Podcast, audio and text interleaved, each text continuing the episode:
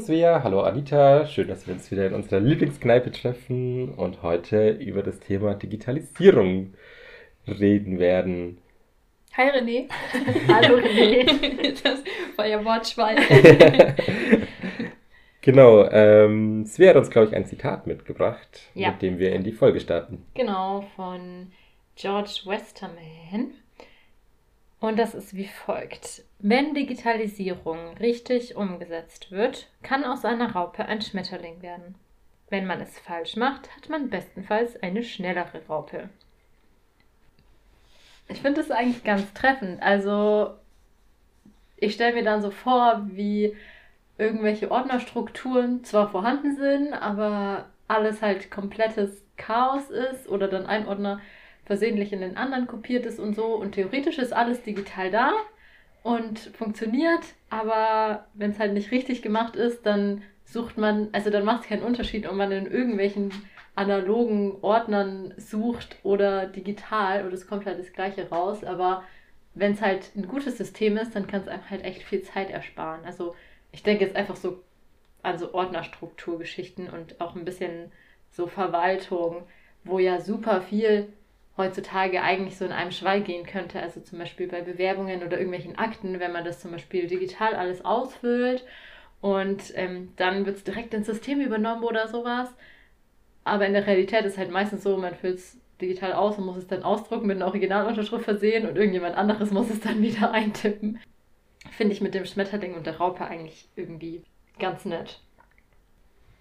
Ja, ich finde, bei dem Zitat merkt man eine Sache, oder die die ich mir so äh, dabei gedacht habe, war, dass digitale oder Digitalisierung schon grundsätzlich was Besseres, Schnelleres sein sollte. Also die Frage ist nur, ist es auch, wenn es uns mit, mit den Schmetterlingen anschaut, auch was Schöneres? Also versteht ihr, wie ich meine? Mhm. Also weil es sagt ja schon, dass man, wenn man sie umsetzt, dann hat man entweder halt eine, eine was Schönes und einen Schmetterling, der davon fliegt irgendwie, oder ähm, man hat halt im besten Fall eine schnellere Raupe, also dass es schneller geht. Das ist so das, was mir so hängen geblieben ist bei dem Zitat, dass auf jeden Fall Digitalisierung was macht in der heutigen Zeit mit Schnelligkeit quasi. Das bringt sie auf jeden Fall mit sich. Die Frage ist es nur, ist es auch das, was es besser, schöner, gemütlicher macht? Also das, was du gerade gesagt hast mit dem Verbessern oder ob es das wirklich auch tut, das ist so auch in der Beschreibung, die ich auch online gefunden habe, zu dem Thema Digitalisierung auch ganz ähnlich. Also so eine, man muss dazu sagen, so eine ganz offizielle Definition oder eindeutige Definition von Digitalisierung gibt es eben nicht, weil es halt auch stark davon abhängt, in welchem Kontext es gebraucht wird oder ver verwendet wird. Und deswegen habe ich da einfach was rausgesucht, was eher halt einen beschreibenden Charakter hat, aber finde ich dann doch sehr treffend. Und da heißt nämlich auch, Digitalisierung bezeichnet die Einbeziehung digitaler Technologien in geschäftlichen oder sozialen Prozessen mit dem Ziel, diese zu verbessern. Ursprünglich bedeutet Digitalisierung das Umwandeln physischer Daten in digitale Daten, wie es beispielsweise beim Scannen eines Berichts geschieht. Also da steht am Anfang halt ganz deutlich, dass es schon das Ziel hat, das zu verbessern.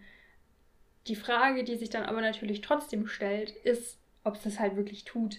So, weil es so viele Neuerungen und so viel Entwicklung einfach auch da gibt und es ist so rasend schnell, dass man ja teilweise gar nicht mhm. hinterherkommt, das gescheit zu reflektieren, sondern man muss nur am Anwenden, Anwenden, Anwenden. So, und dass da aber einfach auch ein gewisses Reflexionsvermögen auch dazugehört, dass man dann auch schaut, okay, hat sich das jetzt verbessert oder verschlechtert? Das geht manchmal verloren, weil sich auch die digitalen Medien auch oder die digitalen ja, Anwendermöglichkeiten plötzlich auch so im Alltag verankert haben, dass man sich gar nicht mehr wegdenken kann. So. Hm. Ich finde auch so krass, was da so in den letzten Jahrzehnten eigentlich passiert ist. Also allein die Fülle an Daten, die wir geschaffen haben, also das Internet, um es mal so zu sagen, da da ist ja so viel, dass wir inzwischen gar nicht mehr hinterherkommen, mit unseren eigenen Gehirnen das alles so zu verarbeiten oder rauszufiltern. Und wir hatten es vorhin in der Vorbereitung, haben wir kurz über KI geredet, da können wir dann auch gleich anknüpfen. Und mein Gedanke war erstmal so, ja, so krass, dass wir so viel erschaffen haben, dass unsere, also dass wir gar nicht mehr selber dazu fähig sind, das alles so zu verarbeiten und dann wiederum ein neues Programm oder Dings brauchen, das das für uns tut. Das ist so ironisch irgendwie. Das stimmt, ja. So langsam übernehmen die Computer die Macht über uns. Wir merken es nur nicht. ja, das stimmt. Genau, für alle, die mit dem Abkürzel KI mhm. nichts anfangen können. Sie meint damit die künstliche Intelligenz. Und ich habe in der Vorbereitung auf die Folge die künstliche Intelligenz nach der Digitalisierung in der sozialen Arbeit befragt. Ich glaube, das muss man noch mal ein bisschen erklären, weil ich kannte das selber ja auch nicht. Ich glaube, du hast irgendein Programm oder sowas verwendet, gell? Genau, also ganz so gut kenne ich mich auch nicht aus, aber es war ein Programm, in dem man quasi wie so ein Chat das eingibt und dann sucht es quasi Informationen dazu und setzt es dann zusammen. Also was schon auch eine künstliche Intelligenz ist, ist ja alles, was wir mit Siri oder Alexa oder sonst irgendwie befragen. Ist ja auch eine Art künstliche Intelligenz, die sind halt nicht so ausgebaut wie jetzt dieses Programm, was ich da jetzt verwendet habe. Genau, das kann ich dazu jetzt auch nicht sagen. Aber genau, ich habe das da eingegeben und dann hat es mir quasi einen Text geschrieben und hat quasi die ganzen Infos aus dem Internet rausgeholt. Ja, ich finde den Vergleich mit Alexa unglaublich gut, weil es macht so, so schlüssig, weil ich habe mich noch nie gefragt, wo Alexa ihre ganzen Daten her mhm. herbekommt, so, aber die macht ja auch nichts anderes eigentlich, ne? Genau. Ja.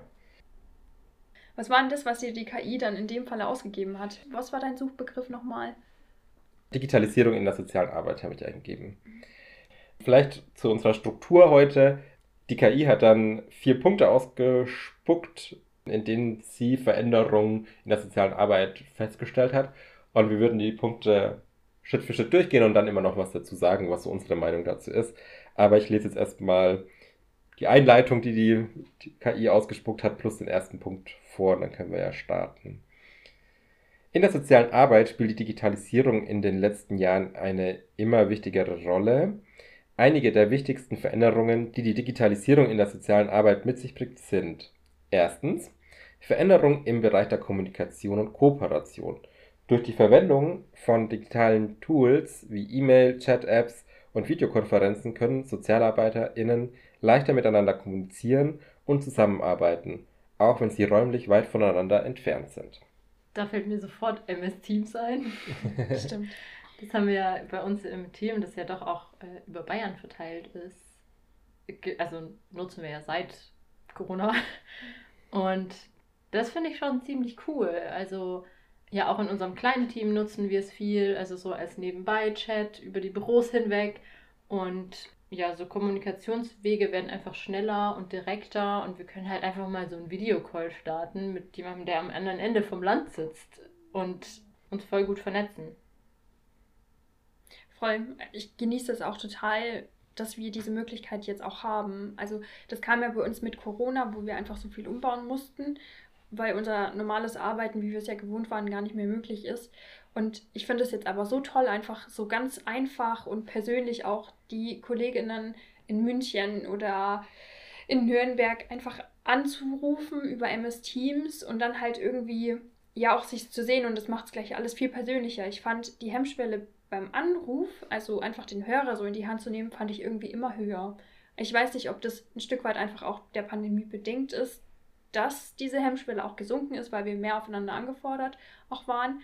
Aber das ist irgendwie so toll, weil es spielt keine Rolle mehr, wo du halt bist. So. Und ich merke das auch in meinem sonstigen sozialen Umfeld. So, da wird halt mit Leichtigkeit von Deutschland aus nach Amerika oder so kommuniziert oder ins sonstige europäische Ausland mhm. oder so, als wäre das eine Selbstverständlichkeit. Und das war halt früher überhaupt nicht Thema möglich oder da hat niemand dran gedacht, dass es so einfach ist. Ja, ich kann einfach Videocalls machen mit meinen Lieben, die halt irgendwie gerade im Urlaub sind oder so, kann irgendwie mit denen so ein bisschen da sein und einfach reden, als wären wir hier. Also natürlich ist es noch ein Unterschied, aber das finde ich ist auch Wahnsinnsverbesserung tatsächlich, so der Kommunikation. Mhm.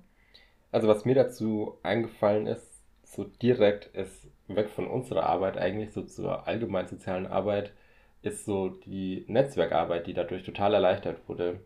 Das ist ja das, was so die soziale Arbeit auch ein bisschen mit ausmacht, dass wir viel vernetzen und das macht es einfach durch E-Mail oder halt auch Videokonferenzen leichter, wie wenn man jetzt mal 30 Jahre zurückgeht, wo man irgendwie per Brief kommuniziert hat und es dann halt sich gezogen hat über mehrere Tage, bis man eine Antwort bekommen hat. Oder viel Zeit investiert hat, weil man telefonieren muss. Dann ist, schickt man irgendwie Anfragen per E-Mail raus und hat An gleich jeden, Verteiler an so. einen Verteiler und hat dann innerhalb von zwei, drei Tagen Rückmeldungen von den diversen Stellen, je nachdem, was man angefragt hat.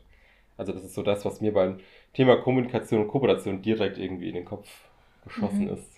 Zumal das auch eine unheimliche Zeitersparnis auch ist. Also wenn ich daran denke, dass wir sonst irgendwie Teamsitzungen hatten oder jetzt von anderen Arbeitsstellen, wo ich gearbeitet habe, bis man sich so getroffen hat, so der ganze Anfahrtsweg dorthin, dann natürlich auch die Rückfahrt von diesem Meeting und da trifft man sich vor Ort und hat irgendwie eine AG-Besprechung oder sonst irgendwas und das hat so viel Zeit gleich auf einmal gefressen und so ist es aber halt einfach, Und ja auch Geld. Ja. Also die Fahrtkosten. das kommt dann noch dazu.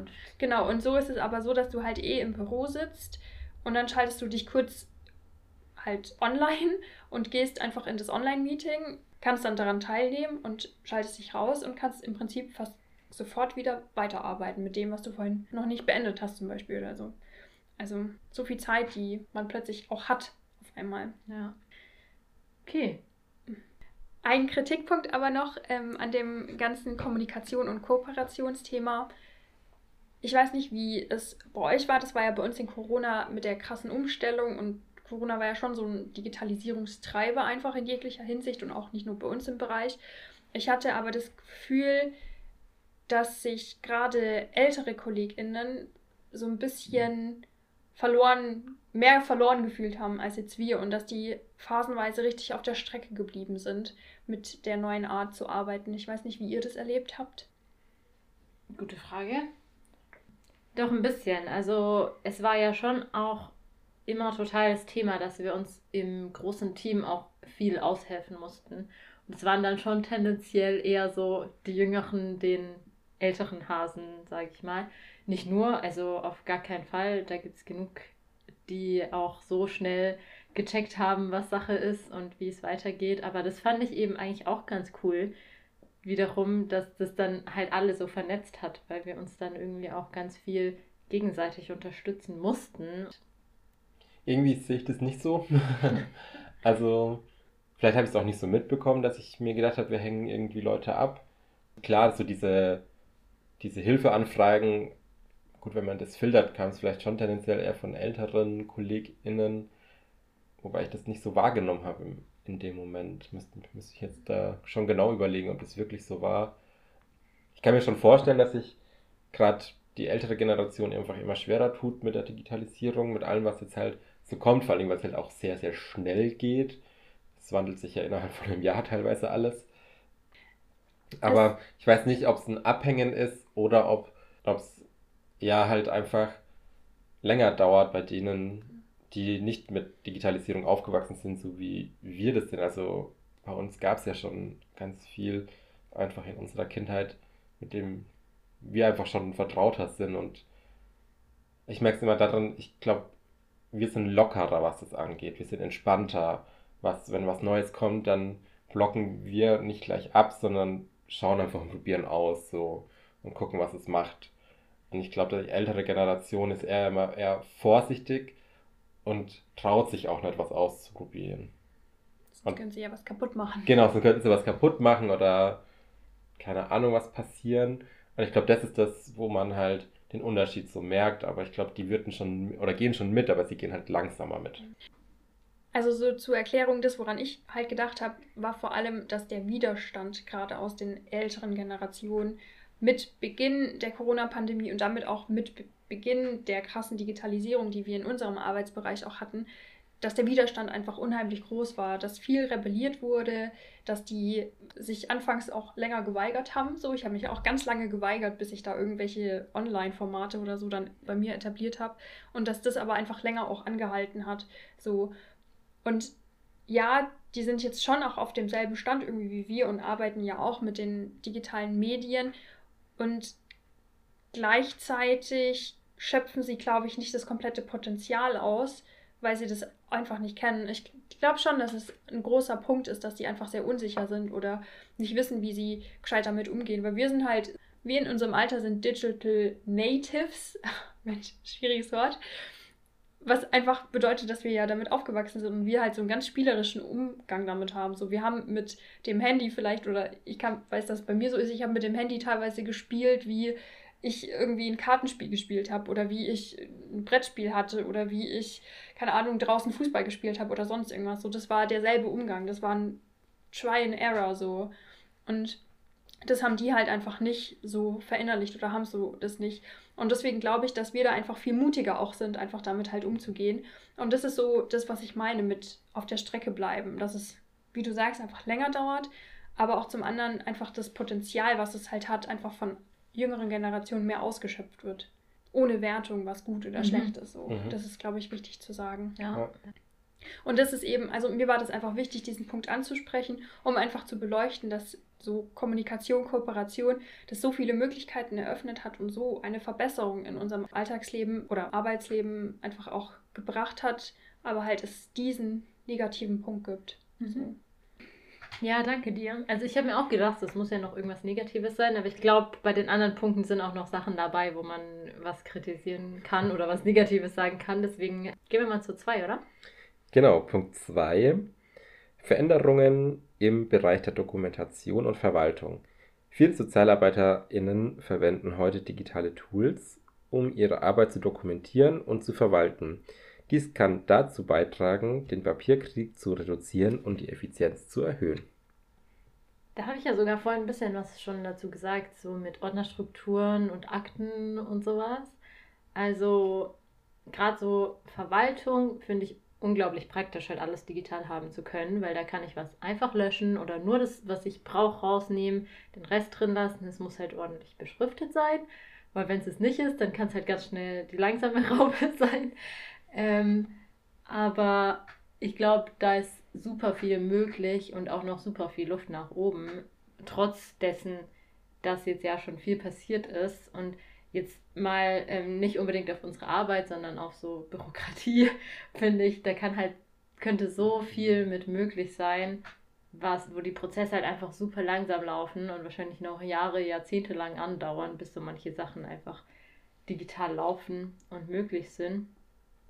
Und da finde ich es so das Ding, ja, wenn es halt funktioniert und wenn es am Ende halt der doppelte Aufwand ist, dann ist halt die Frage, wie sinnvoll ist es. Jetzt haben wir ja zum Beispiel seit diesem Jahr auch die elektronische AU, also das Attest, was man beim Arzt kriegt, wird jetzt gar nicht mehr an den, wird jetzt gar nicht mehr ausgedruckt, sondern oder einmal nur noch für den, den Arbeitnehmer. Ich weiß es gar nicht mehr. Auf jeden, ja. ja, genau. Auf jeden Fall Arbeitgeber und Versicherung kriegen das eben nur noch alles digital und es ist halt alles noch nicht so ganz ausgereiftes System und da bin ich mal gespannt, wie viel Zusatzarbeit das vielleicht jetzt erstmal macht, bevor es dann halt tatsächlich die Prozesse alle erleichtert und schneller macht. Ich finde, ein Punkt, der wichtig zu beachten ist, ist schon auch der Datenschutz. Mhm. Also dadurch, dass man das halt in einem digitalen System einspeist, kann es ja schon sein, dass da auch mehrere Leute Zugriff drauf haben, wie wenn ich eine Akte in einen Aktenschrank verschließe.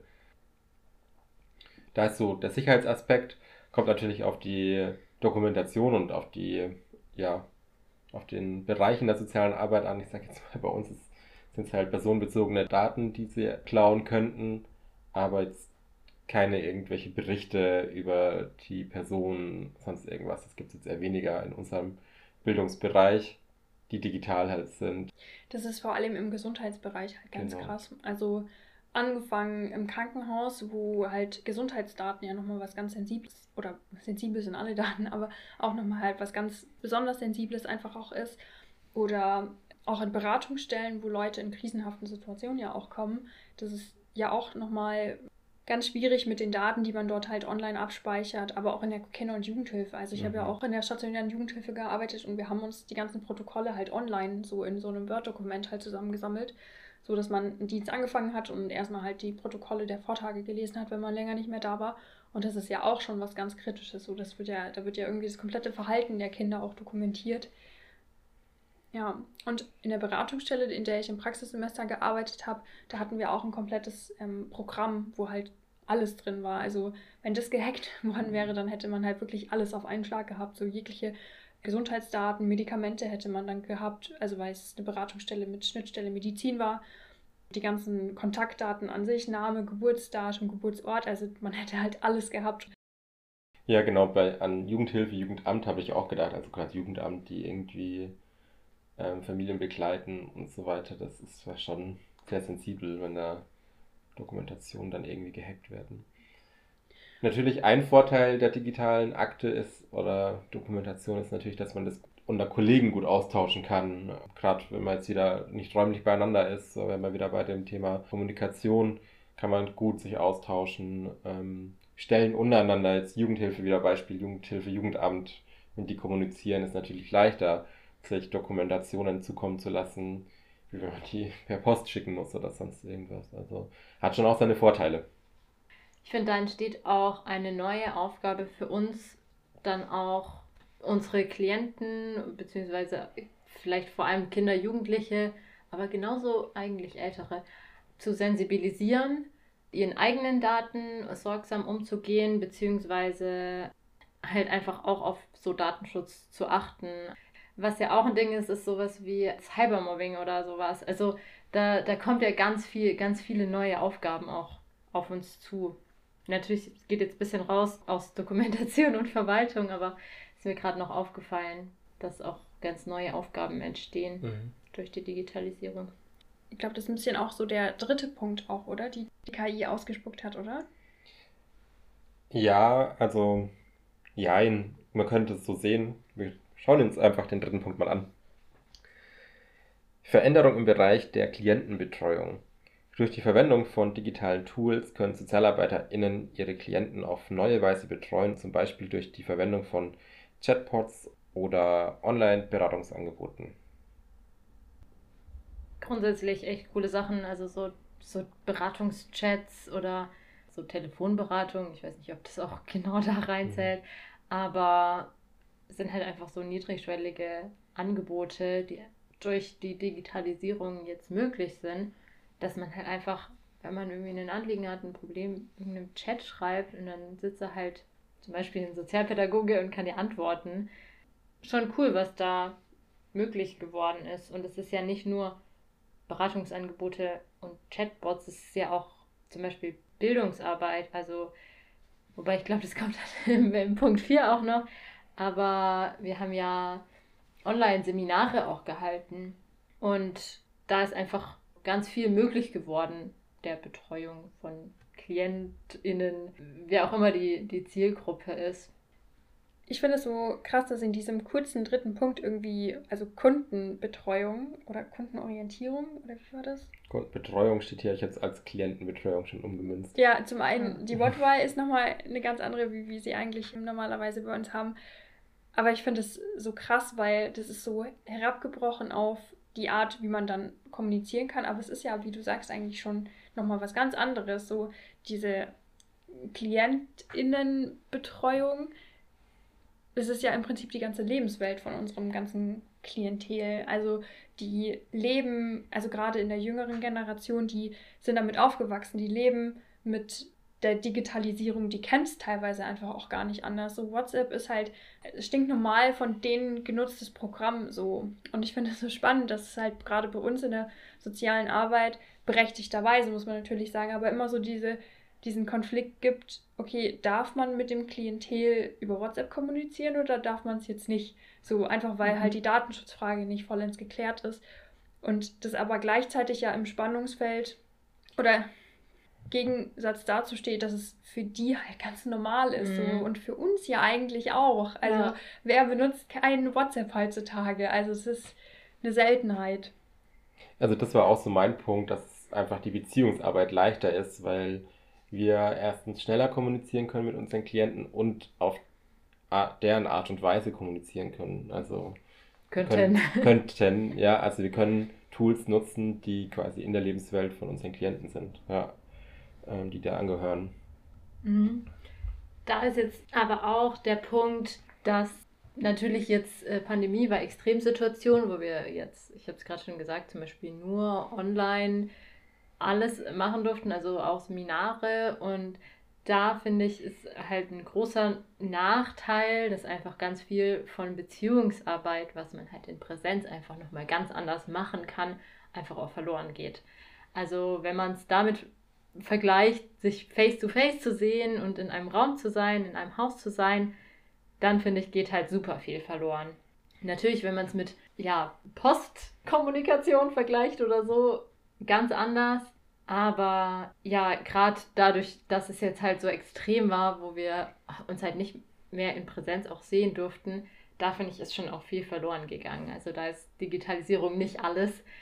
Es ersetzt halt einfach keinen menschlichen mhm. Face-to-Face-Kontakt. Ich würde da auf unser Zitat zurückkommen mal, weil ich finde, dass die digitale Kommunikation ist ein totaler Mehrwert und hat quasi von dem, was man früher hat, hat man da draußen eine schnellere Raupe gemacht.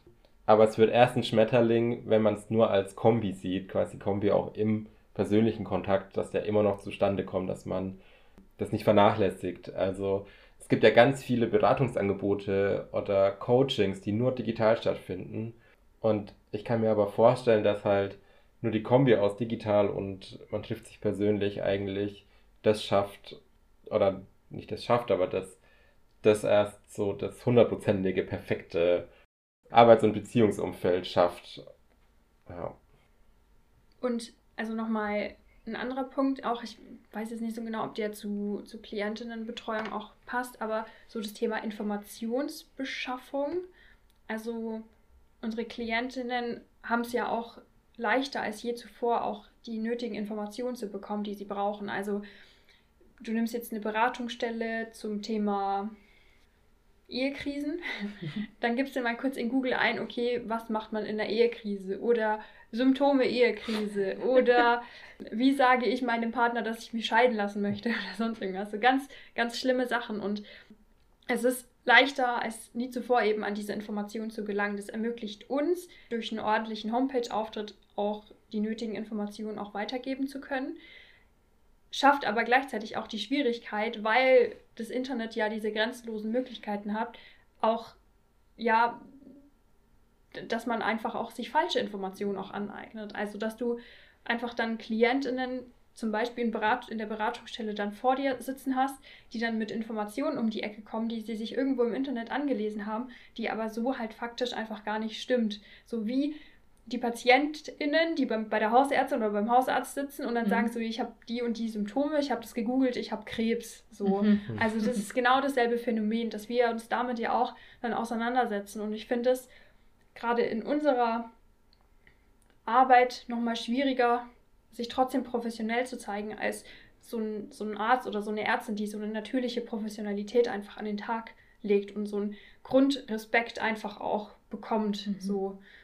Also wir müssen uns sozusagen einfach gegen die Fake News auch bewähren, so. Ja. Also, oder die falschen Informationen einfach insgesamt.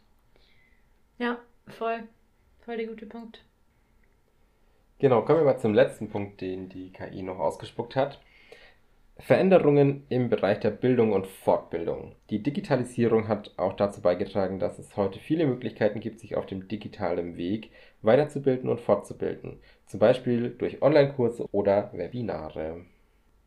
Da finde ich einen ganz entscheidenden Faktor, dass man halt auf einmal Zugriff auf ReferentInnen aus der ganzen Welt hat.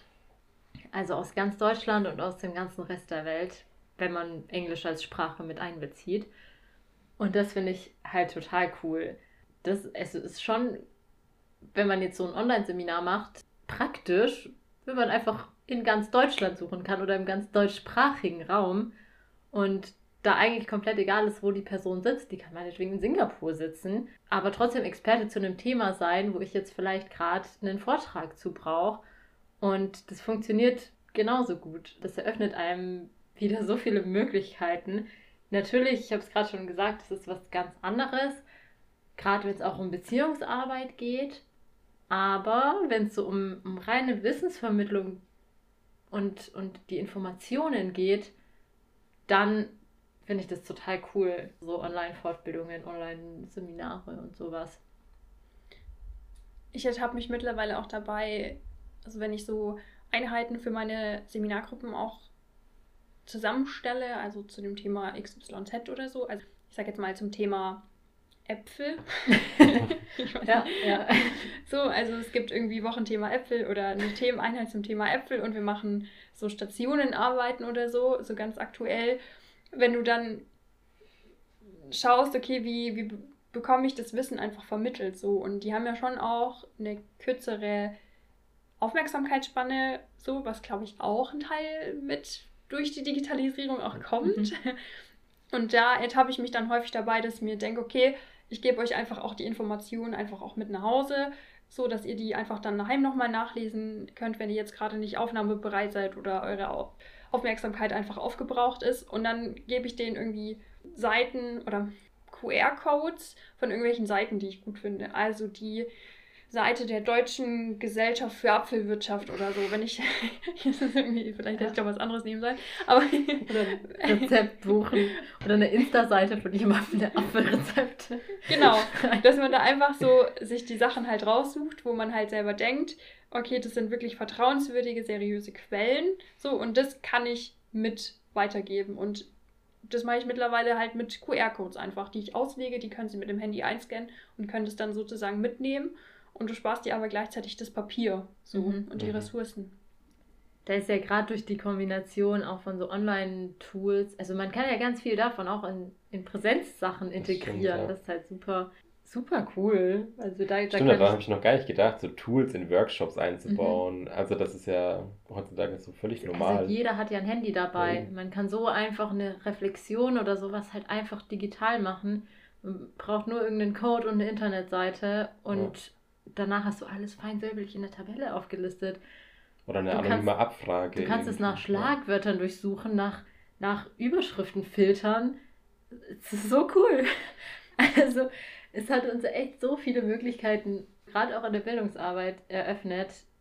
Da war es ganz gut, auch mal, glaube ich, gezwungen zu sein, das alles zu erkunden, weil das einfach uns nur nutzen, also nicht nur, aber viel halt auch einfach nutzen kann und viel weiterhelfen kann und manche Dinge einfach vereinfacht. Ich würde nochmal das von vorhin aufgreifen, was du, Svea, auch gesagt hast. Ich würde das so, was du meintest, unter dem Stichpunkt Medienpädagogik nochmal mhm. ansprechen, dass einfach gerade Kinder und Jugendliche, mit denen wir ja auch zusammenarbeiten, auch unglaublich gut auch geschult werden müssen im Umgang mit den Medien, mit Digitalisierung, also vor allem eben Social Media.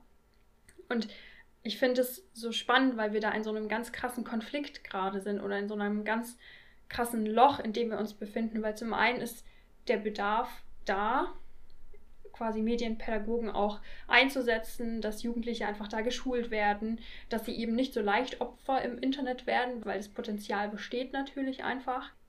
Und gleichzeitig fehlen aber so viele Medienpädagogen. Also da ist so eine Kluft dazwischen, zwischen dem, was es eigentlich braucht und das, was es eigentlich gibt. Und das ist ganz schwierig, das halt zu, zu füllen. Es ist auch schwierig, auch wenn du dann tatsächlich einen Medienpädagogen auch hast, jemanden zu finden, der das halt auch ordentlich und, und gut und interessant auch für diese Zielgruppe und so, dass macht. es an die Zielgruppe halt auch anknüpft.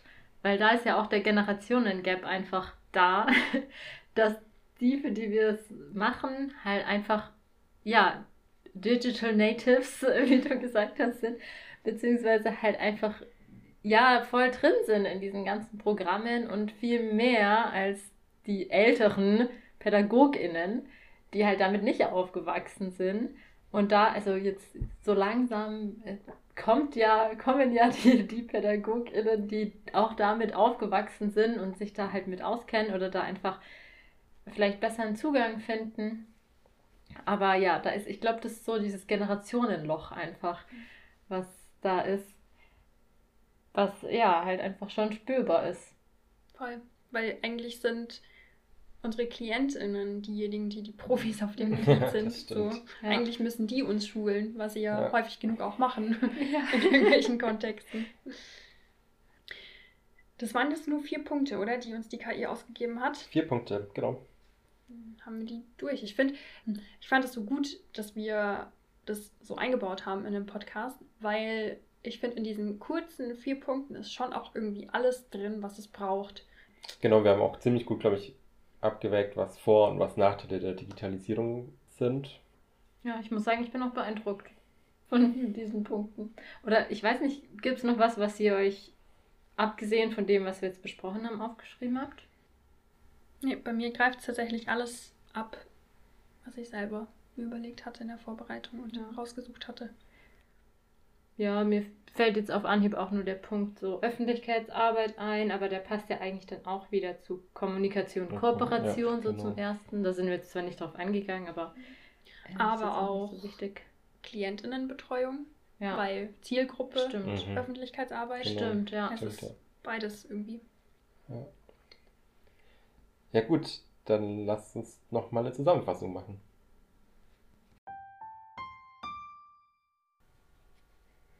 Ja, letztendlich kann ich es wahrscheinlich anhand der vier Punkte, die wir hatten, zusammenfassen.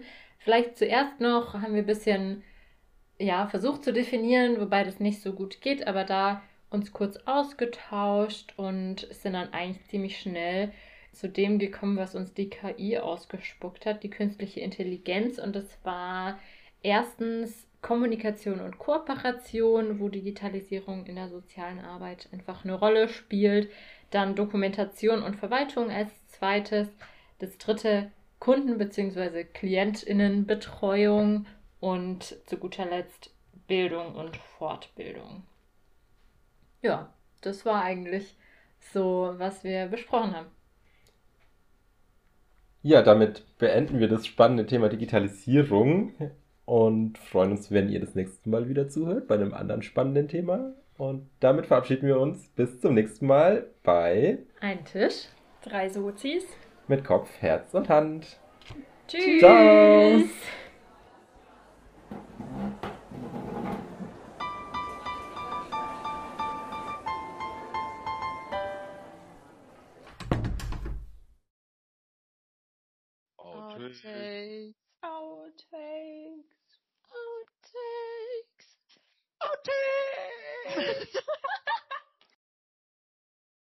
Ich hatte auch überlegt, ob wir irgendwie das Sofa mit einbeziehen, weil ich heute so faul bin. Hm. Ja.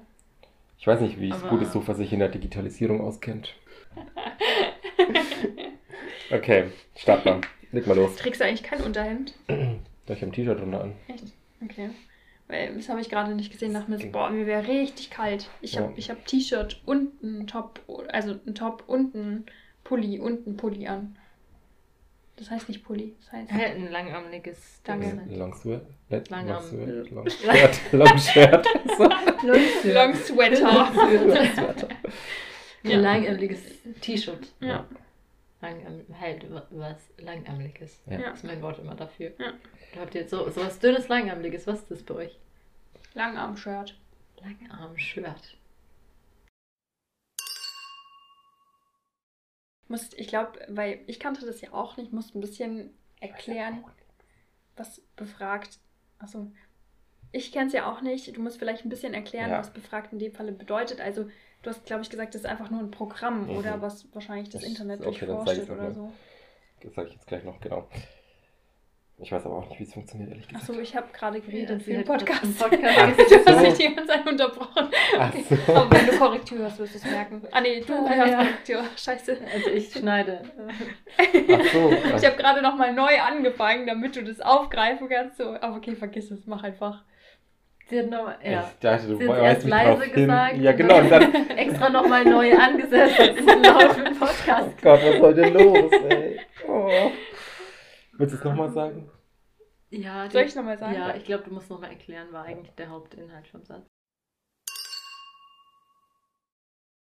Ich fand's so witzig, wie du dich geräuspert hast und du erstmal so kann man es rausschneiden. oh Gott. Erstmal so der Blick auf die Spur. Das war wirklich der Gedanke, muss ich ihm sagen, dass das nochmal sagen Oh Gott, das ist richtig schlimm. Es tut uns so leid. das wär, ey.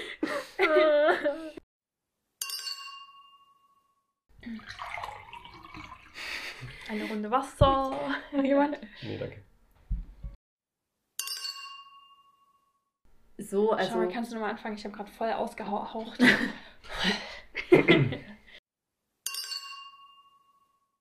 so wir in unserem Alter, wir sind digital, digital, wir in, wir in unserem Alter sind, wir in unserem Alter sind Digital Natives, Mensch, schwieriges Wort.